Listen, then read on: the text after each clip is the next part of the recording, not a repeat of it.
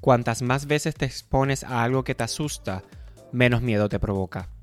Hola, bienvenidos a Ideas Breves, un podcast para mentes curiosas. En el episodio de hoy hablamos sobre miedos, proyectos, aventuras, de lanzarse, dudas, inseguridades, café, muebles, confianza. Hablamos de eso y de un poquito más. Prevenidos.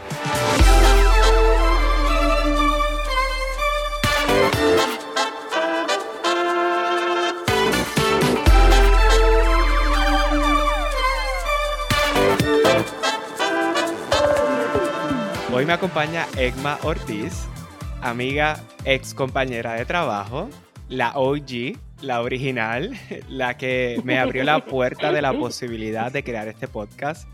Bienvenida Egma, ¿cómo estás? Hola Ángel, ¿cómo estás? Mil gracias por invitarme, de verdad estoy honrada, más que honrada de estar aquí contigo. Gracias, gracias. Obviamente para mí era súper importante que estuvieras aquí. Eh, y yo lo comenté un poquito en mi primer episodio, que se llama Prevenidos, eh, de cómo surgió este podcast, ¿verdad? Yo tenía un blog y para los que no han escuchado ese episodio, eh, cuento un poco ahora. yo tenía un blog, pero entonces luego de, ser invitado en tu podcast y tener esa experiencia, fue la primera vez que yo había participado en podcast. Esa experiencia para mí fue tan amena que de repente fue, wow, y eh, esta posibilidad eh, de, tener un podcast es algo real que yo nunca había considerado. Eh, así que Ekma es esa persona que yo hablo en ese episodio, así que obviamente tenía que estar aquí y ser de las primeras en, participar. así que gracias, Emma.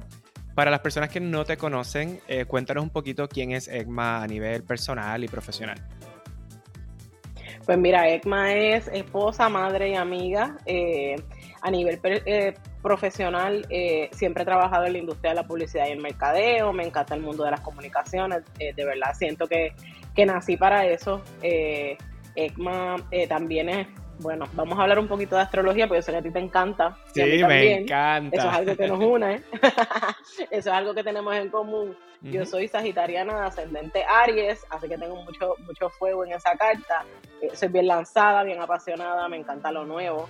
Eh, y, pero también pues mi luna es en, en eh, Libra, así que me encanta estar con mi familia y en casa y ¿verdad? con mi grupo y mis amigos en pareja. así que la realidad es que soy una persona que, como te decía, me encanta lo nuevo, me encanta explorar diferentes cosas, me encanta viajar, eh, se me hace bien fácil hacer amigos. Eh, tengo ¿verdad? muchas amistades eh, que más adelante te podemos abundar cuando hablemos de, ¿verdad? de los proyectos. Pero, pues, pretty much esa soy yo en, palabras sencillas. Me encanta, qué bien. Queremos conocerte un poquito más, obviamente, así que te voy a hacer unas preguntas breves para, para, ver qué, qué surge. escoge una vida sin café o una vida sin vinos? Oh, wow. Pues mira, me gustan los dos, me encantan los dos, eh, pero te puedo decir que sin vino, porque en realidad no, no sé cómo pudiese funcionar sin el café. Yo nunca tomaba café, jamás, eh, pero después que fui mamá, welcome to motherhood, eh, y todas las amanecidas y demás, empecé a probar café y mi esposo es súper cafetero, así que él sí empezó a comprar que sí, lo de moler el café, lo de la cafetera cool esta que hace espumita, lo de los sabores, lo de... Así que nos hemos convertido, ¿verdad?, en, en super cafeteros y nos encanta, e, es parte de nuestra rutina explorar sitios nuevos de tomar café. Ah, Así que creo que sería eh, sacar el vino, porque la realidad es que el café no solamente me trae lo delicioso del café, pero también me ha permitido explorar eh, cosas nuevas que, como te decía, me encantan. Claro, pues fíjate, yo también, yo no tomaba café, yo empecé a tomar café cuando me mudé a Nueva York hace seis años por necesidad, pero ahora lo mismo, mi esposo le encanta el café y ahora ya lo tomo por rutina. A veces ni lo necesito y digo, ¿por qué estoy tomando café? O sea, es como ya la rutina, así que te entiendo perfectamente. Ya se convierte en rutina. Sí. Eh, menciona tu juego de mesa favorito. Pues mira, estoy pensando, cualquiera que sea eh, en grupo, este, estos que son como que de adivinar cosas como categories y todo ese tipo de cosas de trivia, me fascina, eh, porque me gusta mucho estar eh, con amigos y me gusta, ¿verdad? Esa parte de los juegos de mesa que, que es más de unión. Así que todos esos que son como de trivia y de, de participación en grupo me encantan. Sí, a mí me encanta charades. Eh, que ese es de como adivinar. Charade, ah, buenísimo, sí, me encanta también, me encanta también. Ese me encanta. Y Stop, ¿te acuerdas de Stop? ¿Tú lo jugabas, el de nombre, apellido? Oh, me encantaba Stop. Muchísimo. Todavía a estas alturas lo juego con el nene a cada rato. Ah, este, buenísimo. Porque me encanta, me, me, encanta, me encanta. Sí, yo estoy de acuerdo. Eh, menciona el primer CD o álbum de música que compraste. El primero que compré, me acuerdo, me acuerdo como hoy, porque obviamente pues uno va ahorrando para podérselo comprar. Y fue un eh, CD, un cassette. Un cassette, claro. No voy a decir miedo aquí, pero fue un cassette. Eh, fue un cassette de mm, Cristian Castro, cuando estaba como en octavo grado, que Cristian eh, Castro sacó el, el, cassette aquel que después decían que era diabólico que tenía, era como un castillo que no tenía este fin, eh, ay Dios mío, no me acuerdo ahora mismo, yo creo que era de la, de la famosa canción esa de No podrás. Ajá, ajá, sí, sí, sí. Eh, eh, yo creo que era de, si no me equivoco, yo creo que era de ese, y ahorré, y ahorré, ahorré, y me compré mi primer cassette, y era Cristian Castro. wow, Cristian Castro, wow, no me acordaba de él. yo no me acuerdo, honestamente, cuál fue, yo no sé, yo creo, de los primeros, no sé si fue el primero, pero de los primeros era, era de reggaetón y era un CD que era, de hecho era un cassette. Ah, era la, eh, la canción esta de Dale Rewind al cassette para que tú veas, que era como un... nene sí, sí, sí, sí. Eh, no recuerdo ni la canción ni quién la cantaba, pero era como un nene pequeño y creo que se llamaba así, como que Dale Rewind al cassette. Creo que ese es el primer cassette que, que, que compré. Luego, obviamente, ahí vinieron muchos más. Eh, así... Muchísimo más. Yo soy rockera, yo soy rockera, así que es bien curioso que haya sido Cristian Castro el primero.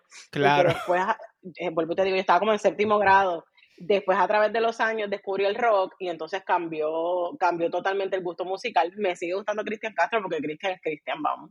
Pero él sigue Pero, este, pues mira, sigue cantando, tiene conciertos y qué sé yo, él ha tenido últimamente como una racha medio rara, eh, según lo que he visto en, en redes y eso.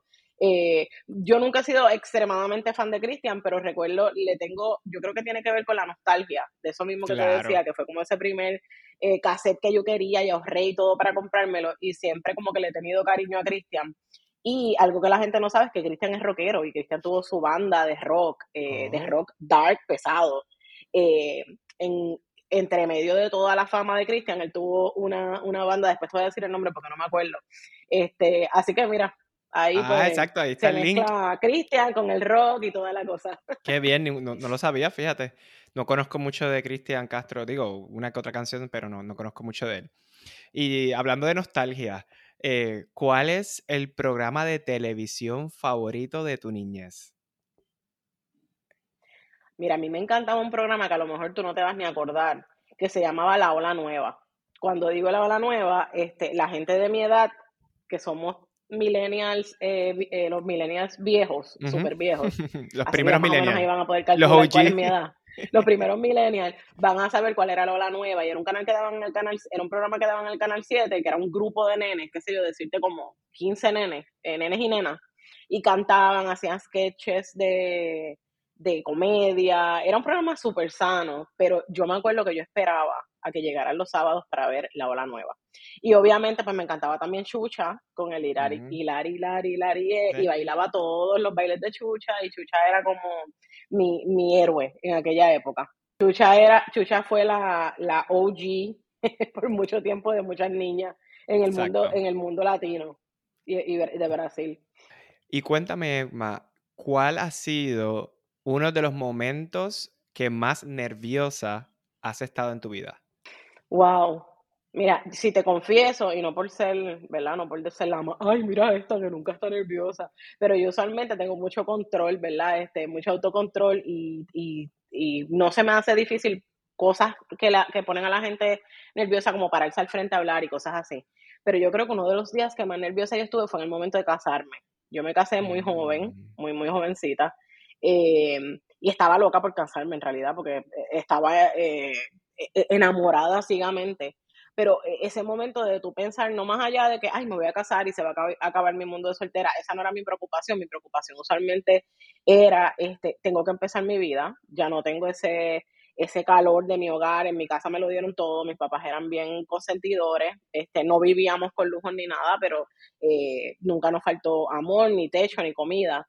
Y pensar en que, ok, ahora me toca a mí claro. con esto, este, porque aunque yo soy muy independiente y todo, como toda este, ariana, ascendente ariana eh, y sagitariana, ¿verdad? Que me encanta la independencia y, yo creo que en parte por eso fue que me casé tan joven, porque estaba loca de, salir de la casa.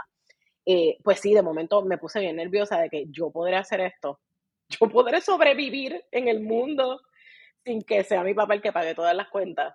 Este, pero bueno, eh, como siempre he hecho, me lancé y aquí estamos sobreviviendo. Exacto, muy bien. No me ha faltado nada, gracias a Dios. Qué bien.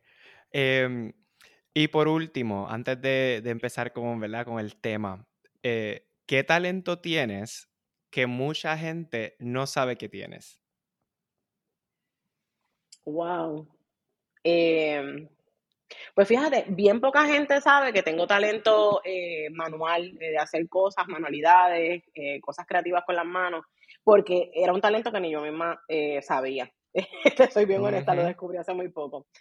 otro talento que tengo que a lo mejor mucha gente no, no sabe es que yo siempre he escrito y he tenido blogs que no son públicos, son privados para mí. Y desde muy niña, desde que tenía como la edad de mi hijo, 9, 10 años, siempre andaba con libretas y escribía poemas y canciones. En mi casa todavía me relajan, porque obviamente yo le leía los poemas y las canciones. Eh, mi hermano me, me pegó unos bellones increíbles, pero siempre eso ha sido como, como uno de mis escapes. Me encanta escribir, eh, ya sea, como te digo, aunque pensamientos, eh, poemas, cuentos cortos, y no los comparto mucho, pero cuando lo he compartido, ¿verdad? Siempre he recibido muy buen feedback, así que yo creo que eso es algo que muy poca gente sabe. Ah, qué bien. Eh, tenemos muchas cosas en común. Eh, siempre lo supe y ahora, ahora lo, lo reconfirmo.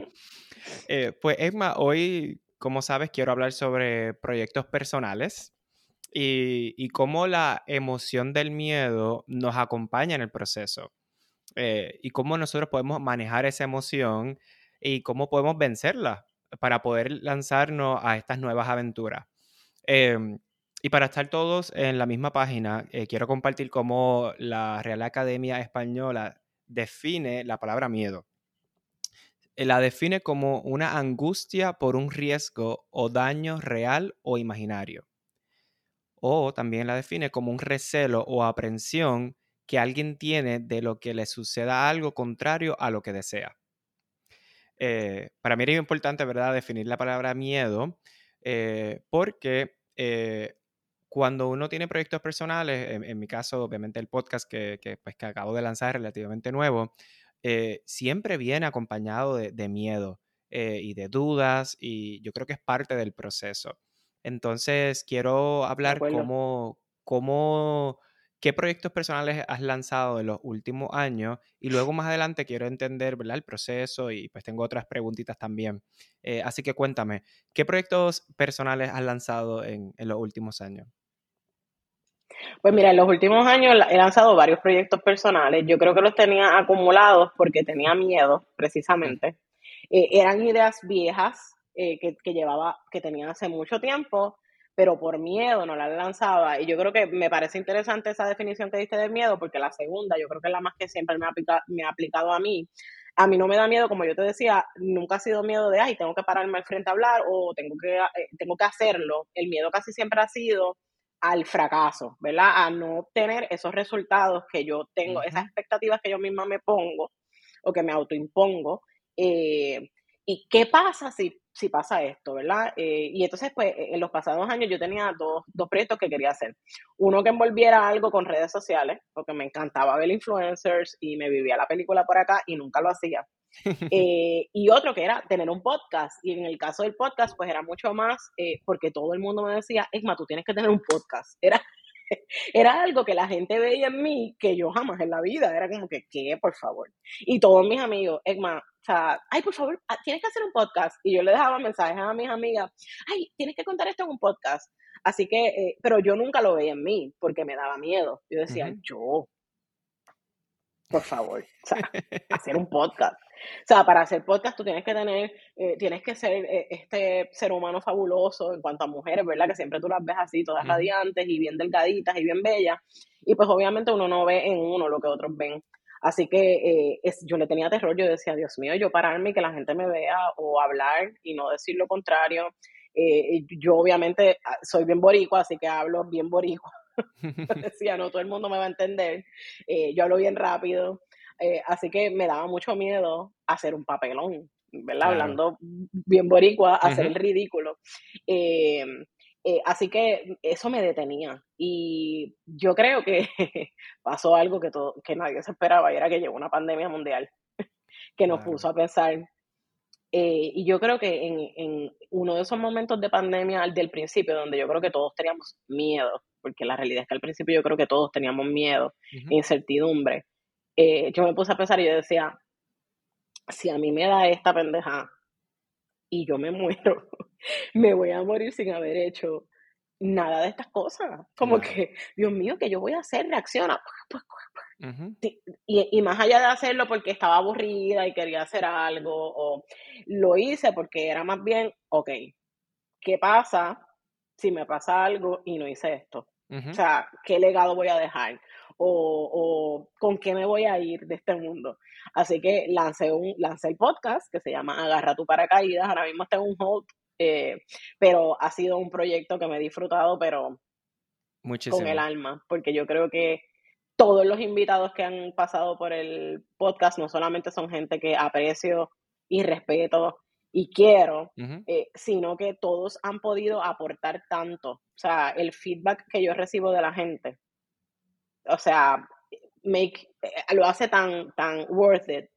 Eh, y en el caso del otro proyecto, pues es una página que abrí en Instagram súper random de un tema que jamás en la vida nadie se podía imaginar, que era esto de hacer DIYs y de renovación de muebles. Ese que está allá atrás es un mueble que renové, los ah, cuadros y todos estos inventos. El fantasmita es un DIY que hice. Este, y lo comparto en esa página y es un hobby. Yo no lo tengo con miras de hacer nada ni de ganar chavos con eso. Yo lo hago porque es un hobby, porque me gusta y la paso súper bien y tenía pánico de hacerlo, pero terror. Yo decía, me estoy poniendo, no es lo mismo el podcast que lo van a oír a lo mejor mis amigos y algunos conocidos, que ponerse en las redes y que todo el mundo te vea, gente que no te conoce, cómo te vas a recibir. Así que me daba mucho pánico, mucho pánico pero lo hice. Me encanta. Eh, ¿Por qué realmente decidiste lanzarlo? ¿Cuándo fue el final que dijiste? Porque me comentaste lo de la pandemia, pero al final, ¿por qué realmente dijiste, ok, lo voy a lanzar? Bueno, yo empecé a pensar, yo creo que, que me ha funcionado últimamente también para otras cosas, ponerme a pensar qué es lo peor que puede pasar. O sea, si yo, si yo pongo esto en balanza, yo soy de, estas personas que le encanta poner cosas en balanza y hacer listas y todas estas charrerías. igual que yo. Eh, que me funcionan buenísimas, que me funcionan buenísimo. Eh, y yo empecé a hacer una lista y empecé a poner, ok, ¿qué gano? Pues mira, gano esto, tengo la posibilidad de ganar esto, comunidad, eh, desarrollar mi creatividad, expresarme, taca, taca. ¿Y qué pierdo? Bueno, pues que a lo mejor no sea lo mío, que nadie me sintonice en el caso del podcast, eh, que nadie le guste las cosas que yo hago en el caso de la página de Instagram. O sea, me puse a pensar cómo eso me afectaría a mí en mi vida y era como que, ok, nada de esto me va a matar. si nadie lo escucha, pues whatever, eh, pues lo engaveto y se acabó. Y si nadie ve la página de Instagram o me, ¿verdad? O me, me escriben cosas feas o me bulean, pues la cierro. O sea, no hay, no hay nada que, que pase, una consecuencia que le haga daño a mi, ¿verdad? A mi salud, a mi vida o a mi familia. Eh, pues vamos a hacerlo. Yo creo que, que ese fue en realidad eh, mi pensamiento para poderlo hacer. ¿Qué es lo peor que puede pasar? Exacto. Yo Así de sencillo. Pues igual yo, Egma, eh, yo también hice las mismas listas y cuando empecé la lista dije, ok, primero, importante saber por qué quiero hacerlo. Luego dije, ¿cuál es la motivación? ¿Cuál es mi motivación? ¿Por qué es importante para mí? Eh, ¿Qué quiero resolver? Eh, yo empecé a hacer todas esas preguntas y, y, a tu punto, yo dije, espérate un momento, ¿por qué yo no voy a hacerlo? O sea, ¿por qué tengo que tenerle miedo a hacer algo cuando, y esto yo lo aprendí, no, yo no sé dónde lo aprendí, quizás uno de los 500.000 TikToks que yo he visto, o quizás hasta Brené Brown o alguien dijo esto, que, que el miedo es una emoción para protegerte. Eh, cuando, tu vida está cuando tu vida está en riesgo. Así que lo que le vi o leí en ese momento, alguien estaba contando que esa persona tenía eh, una conversación con el miedo y, le hablaba como si fuera una persona. Decía, ok, miedo, sé que me estás acompañando en este proceso, ahora mismo mi vida no está en riesgo, no te necesito. Me puedes acompañar, pero sabes que no me puedes hablar ni puedes guiarme. O sea, y literalmente yo o vi o leí, lamentablemente no recuerdo para darle crédito a la persona, eh, pero yo lo leí y, eso literalmente es lo que yo hago ahora. O sea, la gente que me ve quizás piensa que estoy loco, pero yo literalmente digo que, ¿sabes qué? Mi vida está en riesgo. Sí, no, ok, pues ya, vamos a hacerlo. Vamos a hacerlo, porque si mi vida no está en riesgo, ¿por qué va a tener miedo? Totalmente. Y tú sabes otra cosa, eh, Angelito, que yo pienso que eh, a veces nosotros vemos las cosas en las redes o vemos otra gente haciendo podcast y los vemos tan seguros de sí mismos y vemos esta, esta proyección fabulosa y toda esta producción súper cool y pensamos, yo nunca puedo hacer eso, ¿verdad? Este, esta persona mira los recursos o la manera en que se expresa o lo bello y precioso que es o lo que sea. Eh, y lo que no nos pasa por la mente es que esa persona vive lo mismo, ¿verdad? Eh, cuando pasa por los mismos retos, tiene los mismos miedos, nos encanta compararnos con otra gente y muchas veces eh, pecamos de restarle a esa persona que pasa por los mismos procesos que nosotros y que a lo mejor tiene el mismo miedo y que a lo mejor tiene las mismas dudas y que a lo mejor tú lo ves y tú dices, wow, qué fabuloso ese montaje que tiene y a lo mejor la persona se sentó y dijo, ay, qué horrible esto que está aquí, qué chavienda y lo, y lo hace como quiera. y nos comparamos tanto que pecamos de, de de cierta manera somos hasta condescendientes con lo que vemos, porque pensamos, ay, mira qué fácil le sale, y no sabemos que esa persona pasa por, lo, por los mismos retos que nosotros. Eh, le ponemos una responsabilidad a quien vemos al otro lado de las redes, eh, que muchas veces, ¿verdad? Eh, en cierta manera, como te decía, somos condescendientes con ellos y les restamos valor a lo, a lo que hacen, porque pensamos que les sale bien fácil.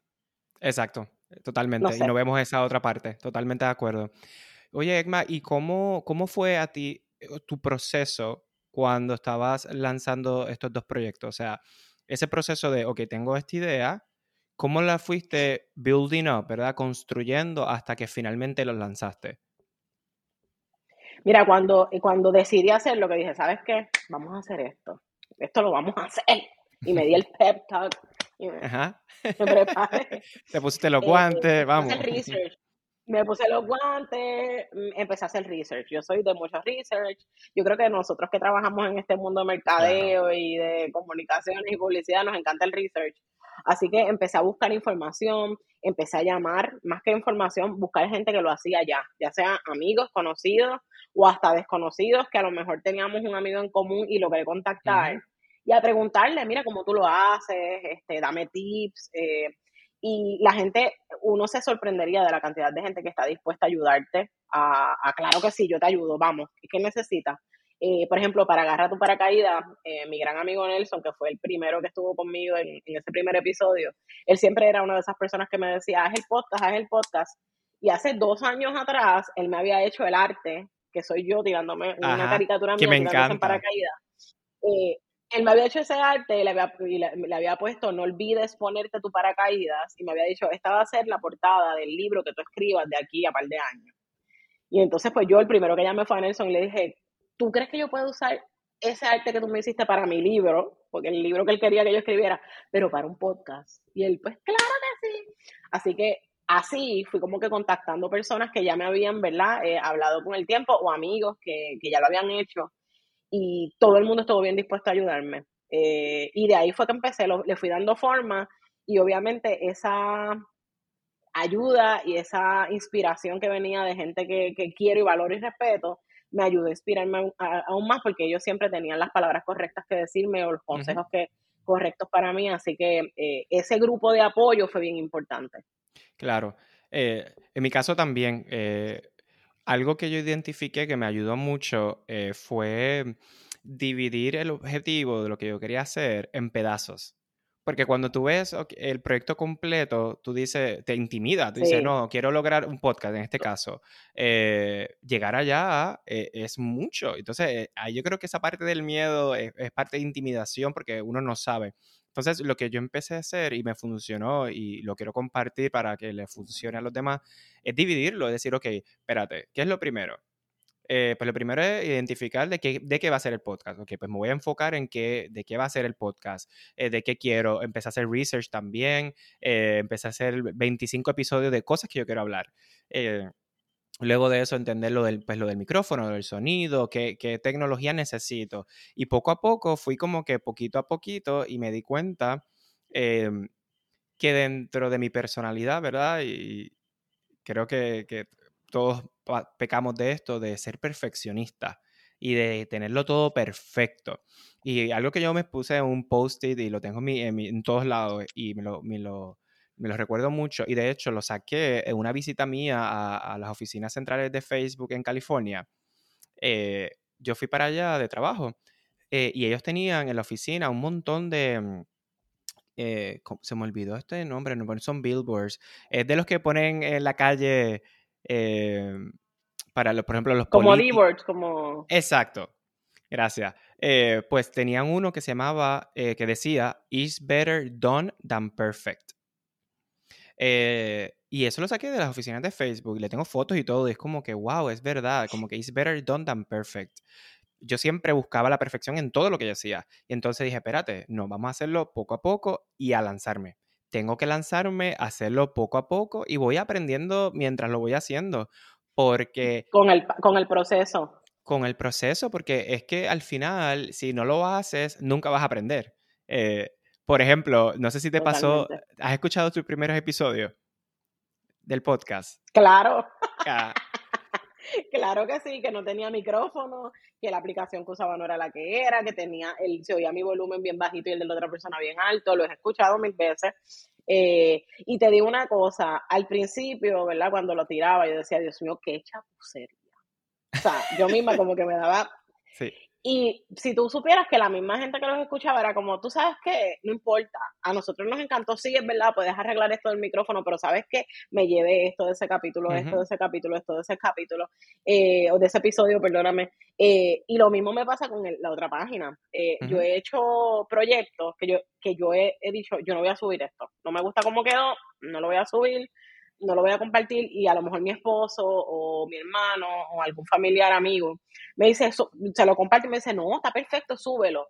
Y de repente es lo que más eh, shares, likes, comentarios tiene. O sea, de que rompe los, los, analytics de la página y yo digo, y tanto que yo dudé. Y todo el mundo lo encuentra fabuloso. Y tanto que yo dudé. Y sin embargo me pasa al revés, cosas que trabajo con esta perfección Exacto, que te eh, encanta. Tú sabes, y le dedico un tiempo brutal y la gente ni caso le hace. Así que también empecé a aprender en a, eso, en que las expectativas que nosotros nos ponemos no necesariamente son las expectativas que la gente nos quiere poner a nosotros. Nosotros nos autoimponemos estas expectativas y muchas veces nosotros no las ponemos pensando en lo que va a decir la otra persona, ¿verdad? Porque son expectativas de, claro, uno tiene su, ¿verdad? Uno tiene su personalidad y toda la cosa, pero muchas veces esas expectativas que nos ponemos es pensando que va a pensar fulano, que va a pensar sutano, que va a pensar el mundo de mí, la gente, mi familia, taca, taca. Y al final del día, la gente que te va a querer te quiere por lo que tú eres, ¿verdad? Y quien va a, escuchar tu contenido lo va a escuchar porque le interesa, ¿verdad? O porque le interesa escucharte a ti. Y esas este, limitaciones que nos ponemos por la perfección, eh, ya hablamos del miedo y ahora estamos hablando de la perfección, eh, se convierten en piedras de tropiezo y nos detienen nuestro progreso. Eh, así que hay que empezar también a uno trabajar con eso, porque es natural, como tú decías ahorita, es normal que tengamos miedo, que tengamos, nos autoimpongamos estas expectativas, pero hay que trabajar con eso. Para poder lograr las cosas hay que trabajar con eso. Totalmente. y, como dije al principio, es algo que te va a acompañar durante todo el proceso. Y mencionaste ahorita dudas. Eh, ¿Recuerdas específicamente cuáles eran las dudas o los miedos que te surgieron durante el proceso? Mira, usualmente mis dudas casi siempre vienen desde el punto de vista que es algo con lo que yo trabajo, ¿verdad? Y, igual que tú, yo también eh, tengo mi terapista y, me trabajo mucho con esa parte de la salud mental. Eh, casi siempre mi, mis dudas y demás vienen de mi autoestima, eh, sobre todo de mi self-image, ¿verdad? Yo tengo, tengo un, caso difícil de, de síndrome de impostor, pero de síndrome de impostor sobre mi físico y sobre mi apariencia y demás. Eh, así que usualmente venían atadas a eso. Y era como que, ay, ¿qué va a pensar la gente de mí? Ay, Dios mío, la gente me va a criticar porque esto y lo otro. Y ahora me río, ¿verdad? Porque yo digo, eh, que, a veces qué, tontos somos, ¿verdad? ¿Qué le importa a la gente que me va a escuchar en un podcast si yo aumenté 10 libras eh, el mes pasado? o si estoy teniendo, ahora mismo estoy bregando una cosa en los dientes, mis dientes ni se me ven. y yo y yo pensaba, Dios mío, los dientes, lo que me ponen los bracers y toda la cosa o sea, ¿qué va a pasar? A la gente no le importa eso, ¿verdad? Y el que piensa en eso lo va a pensar con Brazers o La gente que piensa en eso siempre va a encontrarte una falla, porque muchas veces son autoproyecciones, ¿verdad? Este, así que yo empecé a esos complejos. Mira, tú sabes que esto me va a detener. Yo salgo a la calle todos los días, yo voy a trabajar, la gente me ve así. ¿Qué, ¿Qué, me importa a mí que un desconocido piense o no? Y mira, jamás. O sea, yo nunca he tenido a alguien que me diga, nena, este, o sea, porque la realidad es que a la gente no le importa eso, en verdad. Nunca he tenido. He tenido gente que me ha criticado a lo mejor eh, algo que no le gustó, que dice, lo debiste pintar de esta manera o lo debiste hacer de esta manera, pero por mi físico. Si lo piensan, no me lo dicen. Y si yo no lo veo ni me lo dicen, no me importa. Así que eh, usualmente, usualmente ese era mi, eso era lo que me detenía, aunque tú no lo creas. Eh, casi siempre era eso. Dios mío, mi imagen, me van a ver. La gente me va a ver. Y de momento mi esposo me decía, pero es que tú sales a la calle todos los días. Claro. Te ven miles de personas a diario. Este, y entonces va a dejar de, por como, te, por como tú sientes que te ves, porque obviamente, ¿verdad? volvemos, estas son cosas con las que uno trabaja porque son autoimpuestas. Eh, y la gente al, contrario, la cantidad de gente que me escribe, ¡qué bella! Yo tengo un fan club de viejitas que me escriben todo el tiempo en Instagram, que me mandan mil bendiciones, que me preguntan dónde saqué ese lipstick, de dónde saqué esos espejuelos, de dónde me puse ese collar. Este, así que también para mi autoestima me ha ayudado. Claro. Aunque, la página no tenga nada que ver con eso. Sí, que ha sido el La comunidad que he creado es bella. Exacto, que ha sido el, lo, contrario a lo que pensabas que quizás... Pues yo en mi caso me, me, identifico muchísimo con varias cosas que dijiste. Eh, en mi caso del podcast, eh, a mí tuve varios miedos, obviamente, eh, y yo tengo una autoestima muy saludable, tengo que reconocerlo, y con todo y eso tuve mis dudas de, por ejemplo, de que yo no sabía hacer podcast, yo en mi vida había hecho podcast, o sea, que tenía que aprender todo eso, eh, que yo no soy comunicador, que yo no tengo experiencia, que no tenía las herramientas, que no tengo la voz. Me acuerdo, ah, me acuerdo de la voz yo decía, pero es que yo no tengo voz de locutor. Pues es que cuando uno se escucha los mensajes de voz, sí, cuando uno escucha los mensajes de voz que uno deja y dice, ¿quién carajo es esta persona que está hablando? Como que yo en mi mente, yo no soy esa persona que, o sea, cuando me, da mucha risa, porque todas las cosas que me estás diciendo, jamás en la vida, y no te lo digo porque te tenga de frente, me han pasado por la mente sobre ti. O sea, de todas las que no eres comunicador. Si alguien me dice a mí, dime una descripción de Ángel, comunicador una persona que se sabe expresar súper bien. O sea, eso es algo que me viene a mí a la mente sobre ti. Y es bien gracioso porque, mano, uno no ve esas cosas de uno. Te lo tiene, y cuando te lo dicen a veces tú no te lo crees, pero es una realidad. O sea, tu voz, tu voz no tiene absolutamente nada que, que uno pueda decir, ay, la voz, es que Ángel tiene la voz tan fea que no puede escuchar el podcast. Ah, más ¿Entiendes? Son, Muchas veces son miedos tan infundados. Claro, total. hay que reírse de ellos, porque es que Sí, hay que reírse de eso, de ello, porque es que es absurdo, como, como tú mencionaste, es como que, y lo que yo estoy escuchando y el resultado es lo contrario. Algo interesante es que, por ejemplo, de comunicador, eh, yo soy fan de Oprah Winfrey, por ejemplo, y decía, mano, es que yo realmente, yo me veo, eh, mi, mi dream job es como estar como Samantha Brown, que es la de Travel Channel, que se va viajando por ahí entrevistando gente, O, como Oprah Winfrey entrevistando gente. Yo digo, Dios mío, es que yo puedo viajar el mundo entrevistando, conociendo historias, aprendiendo y, pasando para adelante el conocimiento. Eso es, yo decía, pero es que yo no soy Oprah, yo no hablo como Oprah, yo no tengo los recursos que tiene Oprah. Y yo, pero espérate, es que me estoy comparando con una persona que tiene 40 años de experiencia cuando si yo no he... Oprah! Exacto. Y yo decía, espérate un momento, yo tengo que empezar y, compararme con mi, mi, primer año, ¿entiendes? Año uno no puede ser comparado con, el año 40 de Oprah. Eh, así que yo recuerdo, y también cuando dijiste lo de que te vean, yo trabajé esto con mi terapista, eh, con mi psicóloga, porque es algo muy curioso que yo tengo toda mi vida eh, y tengo mi teoría. Yo tengo, tenía miedo a ser famoso, o tengo miedo a ser famoso, toda mi vida. Es algo que yo creo, y mi teoría es que yo fui famoso en otra vida. Eh, pero yo decía, es que yo no quiero hacerlo, yo no quiero estar en televisión, a mí no me apetece. Eh, que mucha gente me reconozca, que yo caminar por la calle y que me priven de mi libertad. O sea, yo vuelvo, digo, volvemos a, la astrología, yo soy acuariano eh, y para mí la libertad es súper importante, tanto así que me, tatué la palabra libre en mi, en mi brazo. Eh, y algo que, que, yo, para mí, ser famoso es igual a a no tener privacidad. Y pues tengo muchas amistades que son famosas eh, y he vivido con ellos eh, esa parte de, salir a la calle y que tiren fotos y que no puedan hacer muchas cosas o que se cohiban de hacer cosas. Y para mí lo que era ser famoso es igual a, a, no ser libre. Y, y, me daba mucho, mucho miedo. Y cuando mencionaste lo de que mucha gente me vea, yo realmente mi, mi, struggle muy fuerte fue, espérate, porque voy a lanzar esto, un podcast que puede alcanzar a mucha gente.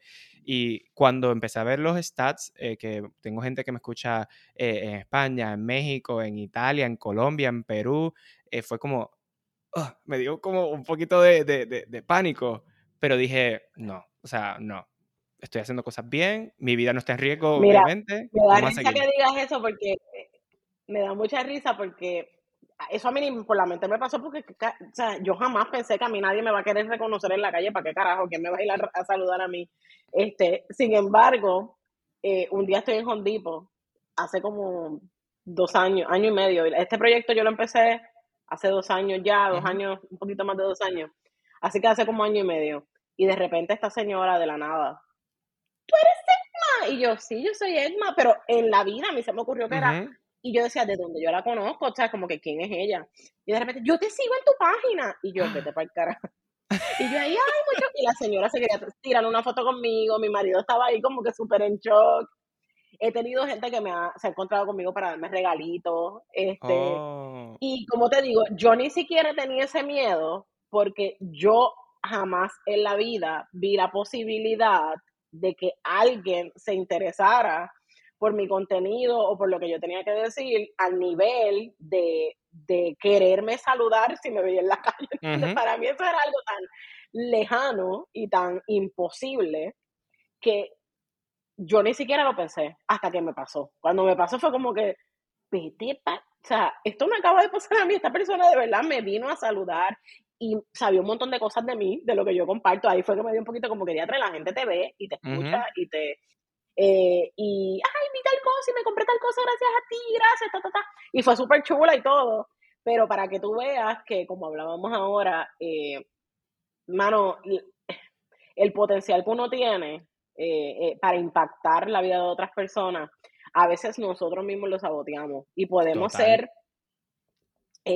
podemos ser ejemplo para tanta gente y podemos inspirar a tantas personas y, esa es otra, otra razón que uno se debe preguntar, ¿verdad? Cuando uno está haciendo esa lista de pros y contras, ¿verdad? La gente que nos escucha y que, y que ha pensado en esto. Siempre pensar si, si una de tus metas es impactar a alguien positivamente, la vida de alguien, si no te eh, pones allá afuera, si no te expones, nunca lo vas a hacer. Nunca lo vas a hacer. Eh, la gente no va a llegar a ti por, por, por arte de magia. Te tienes que exponer y tienes que sacrificar algo a cambio de lograr ese impacto en otras vidas. Exactamente. Y, precisamente eso fue lo que me dijo mi psicóloga. Cuando le hablé, dije, mira, es que acabo de encontrar esto eh, que estoy sintiendo. Eh, y ella me dijo precisamente eso. También, claro, me dijo varias cosas. Una de ellas fue, mm, eh, tú vas a controlar cuán público tú quieres que sea.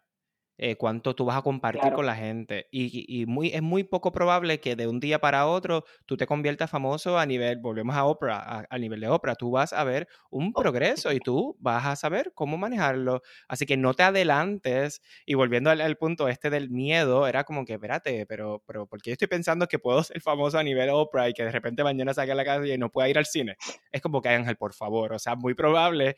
Y ni siquiera he lanzado el podcast. Exacto, no he lanzado el podcast Exacto, es como que porque estoy pensando y poniéndome todos estos pensamientos o estas dudas cuando ni siquiera he lanzado el podcast, cuando, o sea, es como, eh, son, son dudas que uno tiene. Y me gustó mucho lo, de, lo del pep talk, que dice, es súper importante uno darse ánimo. Uno mismo decir, Ángel, tranquilo, eh, animarse uno mismo, decir, porque la habilidad tuya como emprendedor vendrá de tu habilidad de cómo tú puedes controlar tus propios pensamientos tal cual. o sea, si tú logras controlar tus pensamientos eh, y confrontar todas esas dudas que vienen, eh, ahí es que vienen, vienen, los resultados. Ahí es que viene el éxito, porque como muy bien estamos hablando, todos los miedos o las dudas que nosotros teníamos, de repente es que nada de eso salió, al contrario, salieron muchas cosas positivas. Al contrario, al revés, todo lo que uno, eh, esos miedos que uno se, se, autoimponía y que, ¿verdad? Que uno, como tú dices, a veces son cosas absurdas, es, eh, eh, brinca, como dicen aquí en Puerto Rico, estamos brincando el charco, no brinques el charco, brincamos el charco, empezamos a pensar en todos estos posibles escenarios futuros. Entonces, no vivimos el presente. Eso es una pelea que yo tengo mucho con mi mamá. Mi mamá siempre vive pensando el miedo a lo que puede pasar y no vive el presente. Y yo le digo, mami, estás dejando de vivir porque estás pensando tanto en lo que puede pasar en un futuro que jamás en la vida estás viviendo eh, así que yo he tratado de, de, por mí y por también yo tengo un niño, obviamente, eh, que él vea que uno no puede rajarse sin hacer las cosas antes, que cuando uno quiere hacer algo uno tiene que lanzarse a hacerlas, entonces ver si funcionan o no. Así que eh, nada, es bien importante eso, uno, uno saber, ¿verdad? que hasta que tú no hagas lo que quieres hacer, no vas a saber lo que va a pasar en el futuro. Tienes que hacerlo. Tienes que hacerlo. nunca te vas a enterar. Exactamente. Egma, y, has analizado un poco sobre los resultados de los proyectos, qué resultados tú esperabas tener y ahora que los ves, de todos esos resultados, ¿cuál realmente para ti ha sido el más importante? Mira, yo este, cuando empecé el proyecto del podcast, ¿verdad? Eh, yo decía, wow, si logró, este, yo por lo menos quiero grabar cinco episodios. Yo quiero eh, tener estos cinco invitados, por lo menos cinco personas que se interesan por venir a mi, a mi podcast. Eh, y uno de mis miedos era que la gente no quisiera, ¿verdad? que yo hiciera esto. Yo siempre quería tener invitados. Y yo decía, si de repente mis propios amigos me dicen, ay, yo no me atrevo, o ay, Esma, por favor. Eh, y todo lo contrario, en el caso del podcast, la gente me decía, ay, Esma, me gustaría estar contigo hablando de tal tema. Eh, y me traían sus ideas y fue como, wow, y, y, temas que a lo mejor ni por la mente me pasaban. Claro. Eh, y yo, yo dije, contra, logré, este, no solamente mi cometido de, de, hacer, tengo mucho más de cinco episodios, claro. pero de hablar de temas que ni por la mente me hubiese pasado. Y en el caso de la página de DIY, yo siempre decía, yo quiero tener una página con mil seguidores, esa era mi meta, quiero mil seguidores. Eh, porque yo una vez escuché a alguien que dijo, piensa que cuando te están viendo en las redes, tú tienes, vamos a poner 100, seguidores, y tú dices, ay, qué poquito, 100 seguidores. Pon esos 100 seguidores en un cuarto y párate al frente a hablarle. O sea, es un montón. Es un montón. Y decía, pues yo quiero mil, yo quiero mil. Y ahora mismo tengo eh, casi 6 mil eh, seguidores. Que es un eh, montón. Tengo la página hace como un año y medio. Casi 6 mil seguidores y la realidad es que yo no le meto ni plata para para crecerla, ni tampoco todo el tiempo lo hago, es un hobby y tanta gente que me escribe, ese sentido de comunidad que yo he logrado crear en esa página, de gente que me escribe con eh, dudas, preguntas, cómo puedo rescatar esto de la calle, porque yo usualmente este, hago renovaciones de cosas que hay en la calle y demás. Eh, mira, yo tengo este mueble de esta abuelita mía, ¿tú crees que lo puedes renovar? Y ayudarlos a lograr esos planes y me escriben emocionados y me mandan fotos. De yo querer tener una comunidad de mil personas, tengo una comunidad de casi seis mil personas que se han convertido muchos de ellos en, amigos, porque hay gente que me escribe todo el tiempo, y yo, los he visto en persona, los he conocido. Eh, he logrado conseguir tanto eh, en tan poco tiempo y pienso todo, todo el tiempo, digo, si no me hubiese atrevido. Que mucho me hubiese perdido. Que mucho te hubieses perdido, totalmente. Eh, rápido para clarificar lo que DIY, eh, creo que do it yourself. Ah, do it yourself. Exacto, do it, yourself. Son cositas que tú puedes hacer tú mismo con tus manos. Este, y en el caso mío, pues yo comparto desde craft, casi todo es decoración del hogar, que es lo que más me gusta. Este, pero hago renovaciones de muebles, como te dije, ese que está ahí atrás era un mueble que iban a botar este, y nos lo regalaron y yo lo restauré, lo pinté, lo, lo, restauré. Esos cuadros eran unos cuadros que iban a botar y yo los tengo ahora ahí de, de adorno. Ese, eso fue un, con una tela que yo hice ese proyecto. Este, y nada, como que lo comparto y la gente que le gusta hacer manualidades y eso. Eh, te, digo, tengo una comunidad de muchas mujeres mayores que a lo mejor están retiradas y buscan hobby y me encanta llegarle a esa comunidad. Este, Así que eh, se ha convertido en una terapia. Más que todo, para mí es un hobby, es una terapia. Una terapia. ¿Y has pensado ya cuál será como el next step? Eh, ¿Has considerado que ya logré esto? ¿Cuál, ¿Cómo va a evolucionar el proyecto? Pues mira, he pensado, he, pensado que voy a hacer con él a, futuro. Tengo varios planes ya, eh, pero por el momento estoy tratando de vivir, porque esa es otra cosa. Eh, nos ponemos también estas metas, ¿verdad? Pensamos que tenemos que tener estas metas para poder hacer las cosas. ¿Qué va ok, ¿qué pasa ahora? Eh, rayo, pues llegué ya a los, yo quería mil, llegar a los mil, ¿cuál va a ser mi próxima meta? Ah, bueno, pues llegar a los cinco mil, ya llegué a los cinco mil. Eh, no siempre tienes que tener una, te, te, tienes que ir disfrutando el proceso y puede que tú tengas un, ¿verdad? A largo plazo, yo sí quiero seguir creciendo la página y quiero hacer otro tipo de proyectos también distintos. Eh, pero a la misma vez me gusta disfrutarme el proceso, como que eh, a veces ellos mismos me traen ideas. Mira, me gustaría que nos compartas cómo hacer tal cosa y me cambian los planes. Yo a lo mejor tengo eh, una estructura ya hecha, que este mes voy a compartir esto, esto, esto, y de repente me escriben, nos encantaría que nos hables de las tendencias de color para pintar casas del año que viene. Y yo, ah, no se me había ocurrido. y de repente lo comparto y a la gente le encanta y yo digo, bueno, esto es lo que ellos quieren. Eh, pues vamos a, dejarnos llevar. Eh, pero sí, sí, me, sí este estoy pensando evolucionar un poquito más la página, hacer cositas un poquito más diferentes, pero por el momento me lo estoy disfrutando también. Qué bueno. Y, Egma, para ir cerrando un poco, ¿qué le dirías a una persona eh, que quiere lanzar un proyecto personal, que está a punto y no se atreve por miedo o por diferentes razones? ¿Qué tú le dirías a esa persona que está considerando lo que no está escuchando ahora mismo? Pues mira que muchas veces esa inacción nos quita la paz. Yo no sé si a ti te pasaba también, pero muchas veces tú pensabas tanto, eh, uno piensa tanto en, me encantaría hacer esto, pero es que yo no puedo, pero es que tengo, entonces se convierte en este látigo, en este, de, darte latigazos y golpes de, de no puedo, yo no puedo. Y muchas veces nuestra mente se cree lo que nosotros le decimos, se, se lo cree, eh, de verdad cree que, que, tú no puedes, de verdad cree que tú no tienes ese talento. Eh, y en el momento en que nosotros empezamos a cambiar esos pensamientos negativos por acción, llevar la contraria y empezar a pensar en eso, que es lo peor que puede pasar. Si lo peor que puede pasar, cuando yo lo pienso, tiene una solución, ¿verdad? Si es una página que quiero hacer y no me va bien, la cierro, porque Instagram no te obliga a quedarte ahí para siempre. Nada pasó. ¿Nada? Eh, ese, yo creo que, muchas veces ese miedo al fracaso nos inmoviliza y no permite que experimentemos esta, estas cosas. Este, puede que dentro de un año yo decida cerrar mi página por otras razones, por la razón que sea. Ya estas experiencias que yo he vivido en estos dos años con la página o con el podcast son experiencias de vida que nadie me va a quitar. Que nadie me va a quitar. No importa lo que pase. Exacto si de repente yo lo tengo que cerrar por X, oye, ya las experiencias que yo viví sirvieron tanto para mí, para mi vida, que me las hubiese perdido si no me hubiese atrevido. Así que cancelar esos pensamientos negativos, hacer un plan, buscar ayuda de amistades, de conocidos, de gente que esté haciendo lo que tú quieres hacer, pedirle consejos eh, y empezar con el plan, empezar con la estructura, ok, vamos, ¿qué es lo que vamos a hacer? Un día a la vez. Exacto. Eh, la inacción te, te, quita la paz. No, no permitas que la inacción te quite la paz. Conviértelo en acción y tú vas a ver que, todo va a ir corriendo. Va corriendo. Eh, es increíble porque lo tiramos al universo y el universo se encarga de ponernos todo en el medio.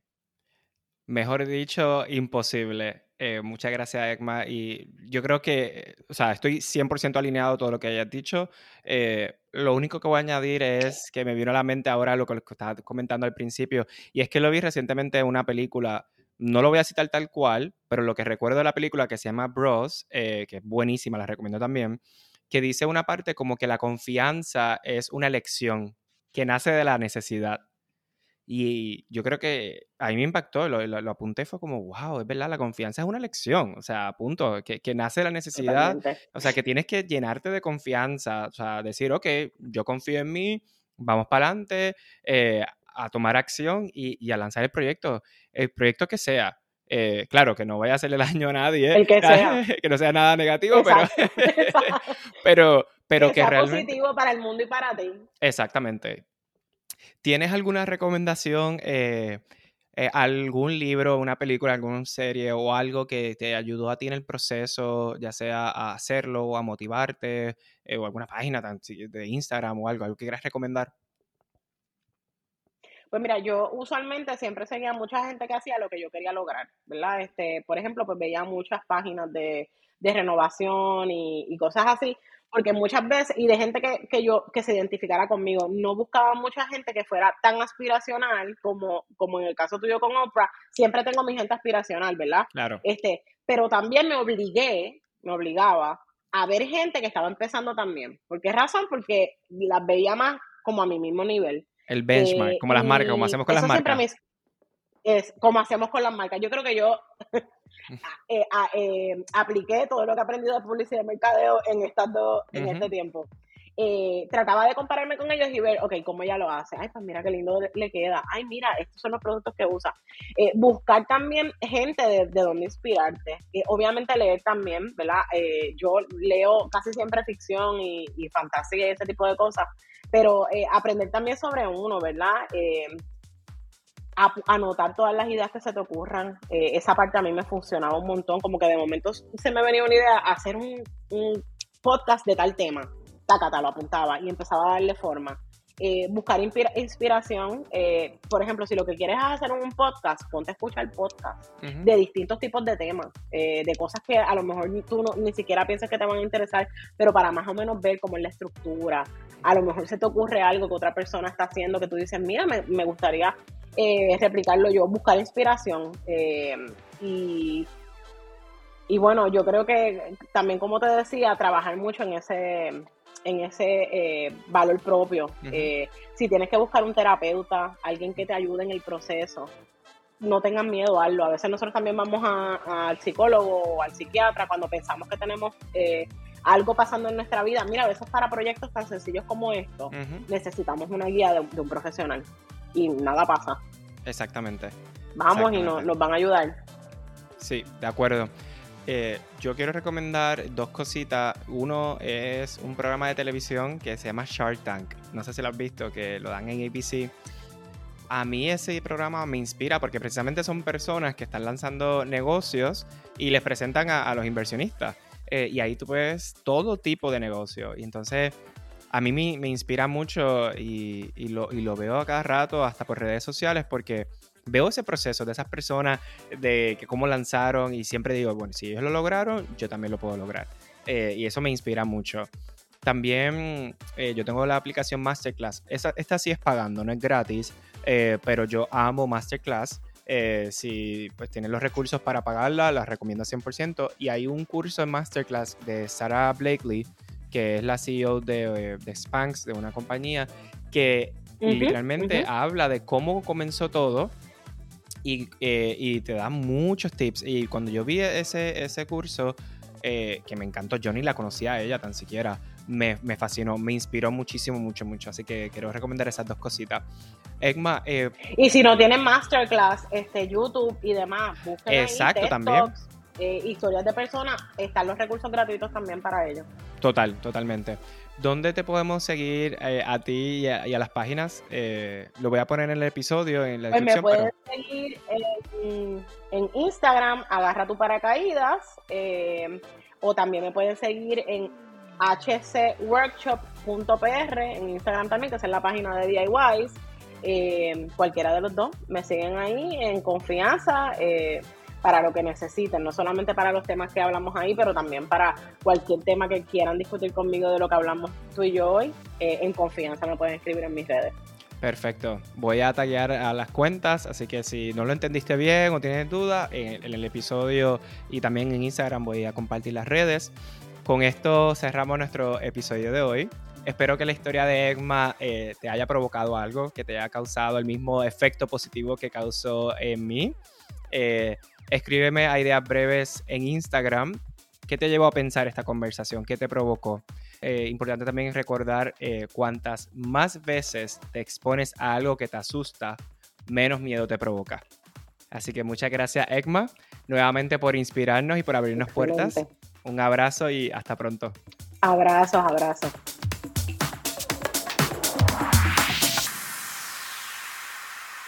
Y, otra cosa que no dijimos, pero que me hubiese gustado decir, es que a veces hay cosas que tú no sabes, que tú tienes el talento o que te gustan. Yo descubrí esto porque mi esposo trabaja en construcción, él es ingeniero, y van a botar unos paneles de construcción, unos, unas tablitas de construcción de un proyecto, un montón. Y un día él llegó aquí con la guagua llena de esas tablas de construcción y yo digo, ¿para qué carajo tú traiste eso? Esto fue mucho antes de la pandemia. No, porque vamos a hacer una mesa para la sala. Y yo, pero es que nosotros no sabemos hacer nada y no tenemos las herramientas y no tenemos. No, yo las busqué prestadas en el trabajo. Hay una mesa que tú querías que cuesta como mil y pico pesos y la vamos a hacer. Este hombre está loco, perdió la. Y eh, eh, me acuerdo que nos tomó como tres días, hicimos la mesa. Quedó exactamente igual. Y yo la tuve en casa hasta los otros días. Tres días nada más. Tres días, trabajando de sol a sol, de sol a sol, pero hicimos la mesa.